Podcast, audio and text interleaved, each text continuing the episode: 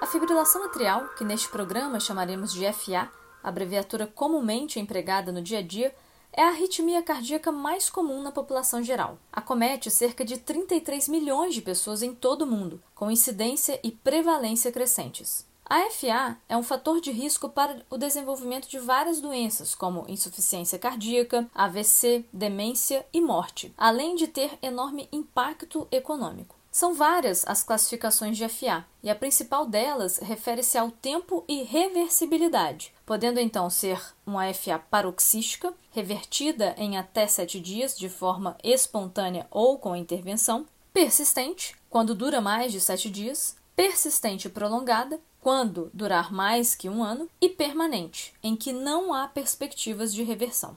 As principais decisões a serem tomadas em pacientes com FA são controle da frequência cardíaca, controle do ritmo e profilaxias de eventos cardioembólicos. Então, Juliana, quando bem indicada, a profilaxia para eventos cardioembólicos na FA pode reduzir em dois terços o risco de AVC isquêmico. Apesar dessa recomendação, um estudo brasileiro publicado em 2019 no European Journal of Internal Medicine sobre a prevalência da FA com base no rastreamento por meio de telemedicina na atenção primária à saúde revelou que a tromboprofilaxia desses pacientes tem deixado a desejar. Neste trabalho, 62,8% dos pacientes entrevistados apresentavam alto risco cardioembólico, ao passo que apenas 14,8% deles faziam uso regular de anticoagulante oral. Por isso, neste episódio do Corrida de Leito, iremos abordar a profilaxia anticoagulante dos pacientes com FA, com ênfase nos casos sem valvulopatia, trazendo o que há de novo sobre este assunto. Isso mesmo, Vandak. E antes de iniciarmos nossa entrevista com a convidada da semana, gostaria de relembrar aos nossos ouvintes sobre a importância da avaliação do risco-benefício de uma terapia antitrombótica, que deve ser realizada de forma individualizada para todos os casos de FA não valvar. Atualmente, para essa avaliação, lançamos mãos de scores capazes de estimar o risco individual de eventos tromboembólicos e de sangramento. Para responder à primeira questão, o score mais utilizado é o CHA-2-VASc. Essa ferramenta mnemônica leva em consideração o sexo, a idade e comorbidades, sendo o C de insuficiência cardíaca, H de hipertensão arterial sistêmica, A do inglês age, que se refere à idade acima de 75 anos, D de diabetes mellitus, S de stroke, referindo-se a AVC ou AIT prévios. Aí vem o V de doenças cardiovasculares, como IAM ou doença arterial obstrutiva periférica. O outro A também referindo-se à idade, mas agora entre 65 e 74 anos. E o SC, quando sexo feminino. Atribui-se um ponto para cada letra quando o respectivo fator estiver presente, exceto pela idade maior que 75 anos, e AVC ou AIT prévios, que recebem dois pontos cada quando presentes. Bem lembrado, Juliana. Neste contexto, muitos ensaios clínicos e estudos randomizados já demonstraram o benefício da anticoagulação para aqueles pacientes com risco de tromboembolismo moderado a alto, isto é, com pontuação maior ou igual a 2 no score. Já pontuações abaixo de 2 demonstram baixo risco de embolização, não requerendo profilaxia ou demandando uma avaliação mais individualizada. Como você mencionou, a avaliação do risco de sangramento também se faz necessária. Para isso, além da avaliação de fatores individuais como sangramento ativo, plaquetopenia grave, uso de outras medicações que potencializam o risco de sangramento, etc., a abordagem por meio de scores como Hasbled ou hemorragias auxiliam a decisão final. E para discutirmos sobre esse manejo, convidamos a arritmologista Ana Luísa Moreno, graduada pela Faculdade da Saúde e Ecologia Humana, a FAZE, com residência de Clínica Médica pela Santa Casa de Minas Gerais e título de Cardiologia pela Sociedade Brasileira de Cardiologia e Arritmologia pelo Instituto Dante Pazanese de São Paulo, atuando como arritmologista do Hospital Barrador, no Rio de Janeiro. Ana, até pouco tempo, a profilaxia de eventos embólicos nesses pacientes era realizada apenas com os cumarínicos, mas nos últimos anos a utilização dos novos anticoagulantes orais ou os NOACs vem se ampliando. Você poderia nos relembrar os tipos de anticoagulantes utilizados atualmente para a prevenção desses eventos tromboembólicos e quais seriam as suas particularidades gerais? Então, Ju, há exatamente 10 anos chegou no Brasil o primeiro novo anticoagulante para abrir um caminho que até então era dominado pelos cumarínicos desde sua descoberta em 1950. Atualmente existem quatro novas drogas, chamadas mais recentemente de DOACs, anticoagulantes de ação direta, que são classificadas conforme seu mecanismo de ação. Temos o inibidor direto da trombina, o da bigatrana, e os inibidores do fator 10A, rivaroxabana, apixabana e edoxabana. As principais vantagens dos novos anticoagulantes são o efeito terapêutico rápido, não necessitarem de monitoramento laboratorial com ajustes frequentes de dose e terem menor interação alimentar e medicamentosa. Bom, considerando então um paciente com indicação de anticoagulação profilática, Ana, pelos critérios aí mencionados. Como escolher a melhor alternativa de profilaxia? Então, Ju, não podemos falar que existe uma droga melhor do que a outra. Porque, como não temos ainda nenhum estudo cabeça a cabeça, e nem acho que vamos ter, essa comparação não pode ser feita. Todos os NOACs foram não inferiores ou superiores que a varfarina.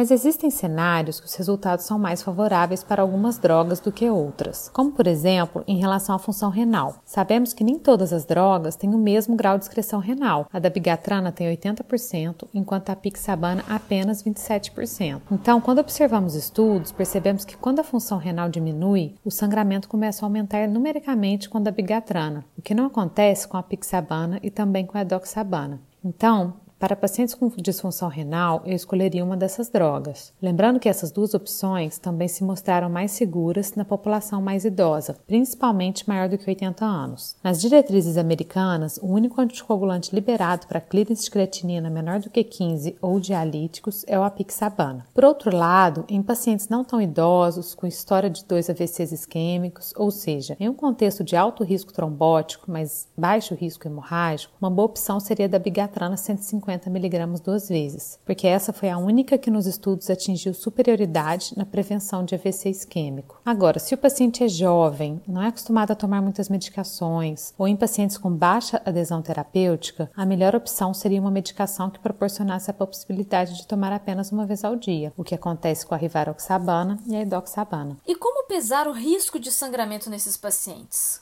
Quais seriam as orientações caso o paciente venha a apresentar esse tipo de complicação? O grande desafio de otimizar a terapia anticoagulante em todos os pacientes é equilibrar a eficácia e o risco de sangramento, especialmente pelo fato que os mesmos pacientes com alto risco de AVC também apresentam um alto risco de sangramento, como é o caso, por exemplo, dos longevos. Existem alguns scores para medir o risco do paciente em uso de anticoagulantes vir a sangrar. O mais conhecido é o RESBLED, e quando esse score pontua 3 ou mais, o risco do paciente é considerado alto. Então quer dizer que um RESBLED alto contraindica anticoagulação? Não. Esse score contempla as variáveis idade, hipertensão, alteração da função hepática e renal, AVC ou sangramentos prévios, labilidade de RNI e uso de álcool ou medicações que aumentem o sangramento. Então, o objetivo de detectar um paciente com alto risco de sangramento é atuar diretamente nesses fatores, abordando também durante as consultas a aderência ao tratamento, a posologia adequada para cada paciente e o acompanhamento rigoroso da função renal e da hipertensão. E caso o paciente apresente sangramento?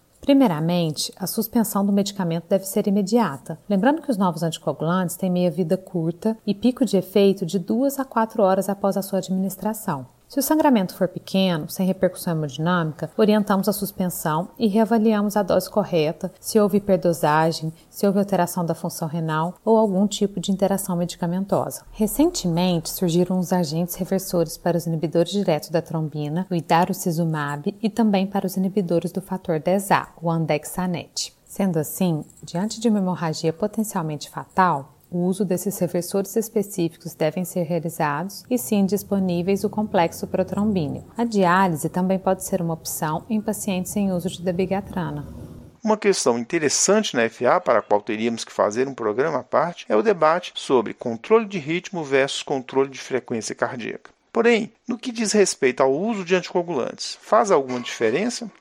Sem dúvidas, Vandak, esse tema é fascinante e renderia pelo menos mais um podcast só sobre esse assunto. Mas vou tentar abordar de forma direta. Temos vários trabalhos nessa área abordando o tema controle de ritmo versus controle de frequência. E o último deles foi publicado em 2020 no Congresso Europeu de Cardiologia. Neste estudo, desenhado para pacientes com FA recente, menor que um ano, os pacientes foram randomizados para receber controle de ritmo e controle de frequência e o resultado mostrou melhor desfecho primário, que era o composto de morte, AVC e hospitalização, para o grupo de controle de ritmo. Este estudo foi interrompido em cinco anos por maior eficácia neste grupo. Mas, mesmo sabendo que o paciente que permanece em ritmo sinusal tem melhores desfechos clínicos, ele ainda mantém o risco de AVC. Por essa razão, mesmo após realizar o procedimento de ablação de FA, temos indicação de manter anticoagulação. O benefício da anticoagulação não permanece somente para pacientes que estão em ritmo de FA, mas também para pacientes que têm antecedentes de FA e fatores de risco para AVC, mesmo que estejam presumidamente em ritmo sinusal. Ana, sobre o AS e outros antiagregantes plaquetários, como o dipridamol ou clopidogrel, há benefícios de utilizá-los como combinação ou monoterapia neste tipo de profilaxia? Então, Van antigamente utilizávamos também os antiagregantes, principalmente o AS, como profilaxia de eventos cardioembólicos no paciente com FA. Principalmente na época em que usávamos os core CHADS e não CHADS VASC, tínhamos indicação de usar AS naqueles pacientes com CHADS igual a 1, ou risco intermediário. Mas a medicina baseada em evidências nos mostrou que os antiagregantes nesse cenário não só conferem um grau muito baixo de proteção, mas também maior chance de sangramento. Sendo assim, essa indicação foi eliminada das nossas diretrizes e da nossa prática clínica. Entretanto, vale a pena lembrar do paciente coronariopata. Devemos nos atentar ao paciente coronariopata que faz FA ou o paciente com FA que faz uma síndrome coronariana. Neste contexto, ele pode ter indicação de uma dupla terapia, com antiagregante mais anticoagulante. O risco de isquemia versus sangramento de cada paciente deve ser avaliado individualmente. Mas, de um modo geral, orientamos usar a terapia dupla ou tripla o menor tempo possível. Limitamos o uso do antiagregante para até um ano naqueles pacientes após angioplastia e para aqueles pacientes com DAC estável, com alto risco de sangramento, seguimos apenas com anticoagulante. Um estudo de grande impacto publicado em 2019 foi o Augustus, que comparou a terapia dupla versus a tripla em pacientes com FA e infarto agudo miocárdico que foram submetidos à angioplastia. Neste estudo, foi observado melhor desfecho em pacientes que usaram apenas a dupla terapia, mesmo após angioplastia recente. Para finalizar, você poderia fazer assim um resumo das indicações da profilaxia de eventos cardioembólicos em pacientes com FA? Como você indica essas medicações na sua prática clínica? Antes disso, Van Dijk, vamos relembrar a terminologia FA valvar e não valvar. A definição clara e atual das diretrizes americanas de 2019 é que FA valvar se refere a FA no cenário de estenose mitral moderada a grave ou na presença de uma válvula mecânica. Para FA valvar, não se calcula o score de Chades-Vasque e é considerada uma indicação para anticoagulação a longo prazo com a varfarina. Já nos pacientes com FA não valvar, calcula-se o risco cardioembólico através do score Chades-Vasque. Este score contempla as variáveis insuficiência cardíaca, hipertensão, diabetes, doença vascular, conferindo um maior risco, ganhando dois pontos, as variáveis AVC prévio e idade maior ou igual a 75 anos. Pacientes com FA não valvar e Chades-Vasque de 0 em homens e 1 em mulheres não necessitam de anticoagulação. Para pacientes com FA não valvar, com Chades-Vasque maior ou igual a 2 em homens ou maior ou igual a 3 em mulheres, faz-se necessária anticoagulação. Na zona cinzenta encontram-se os pacientes com Chades-Vasque igual a 1 em homens e 2 em mulheres. Claro que neste cenário devemos ponderar o risco-benefício. Dados de estudos recentes de uma grande coorte de pacientes com FA mostraram um risco aumentado de eventos cardiovasculares durante o acompanhamento desses pacientes de risco intermediário. Neste caso, devemos então considerar a prescrição de anticoagulante para redução do risco de AVC cardioembólico. Na minha prática clínica, tenho poucos pacientes usando Marevan. Diante dos robustos dados na literatura de eficácia e segurança, dou preferência sem dúvidas aos DOACs. A principal limitação para o uso deles ainda é o custo, que é alto. Então, concluindo, eu uso o Marevan nos pacientes com FA valvar e naqueles em que o preço ainda é um fator impeditivo. Hoje ficamos por aqui. Até o próximo programa. Com roteiro e edição de Vandac Nobre, Juliana Vieira e Letícia Lopes e produção de Bernardo Levindo, este foi mais um Corrida de Leito, o podcast da Curem Lab. Agradecemos e esperamos tê-lo conosco novamente em breve. Até a próxima semana.